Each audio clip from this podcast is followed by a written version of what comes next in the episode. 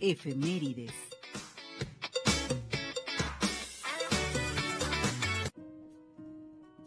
de septiembre de 1823 muere David Ricardo, economista británico. 11 de septiembre de 1829, en Tampico, tropas mexicanas derrotan al ejército español. 11 de septiembre de 1875, se inaugura la Academia Mexicana de la Lengua.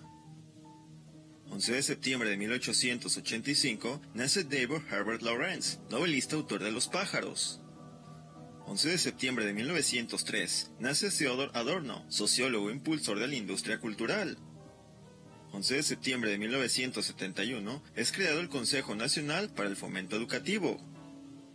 11 de septiembre de 1973, el presidente de Chile, Salvador Allende, es derrocado por un golpe de Estado. 11 de septiembre de 2001, 12 aviones se estrellan contra las Torres Gemelas de Nueva York. Uno más va para el Pentágono. Informó para Arriba Corazones, Mark Hernández.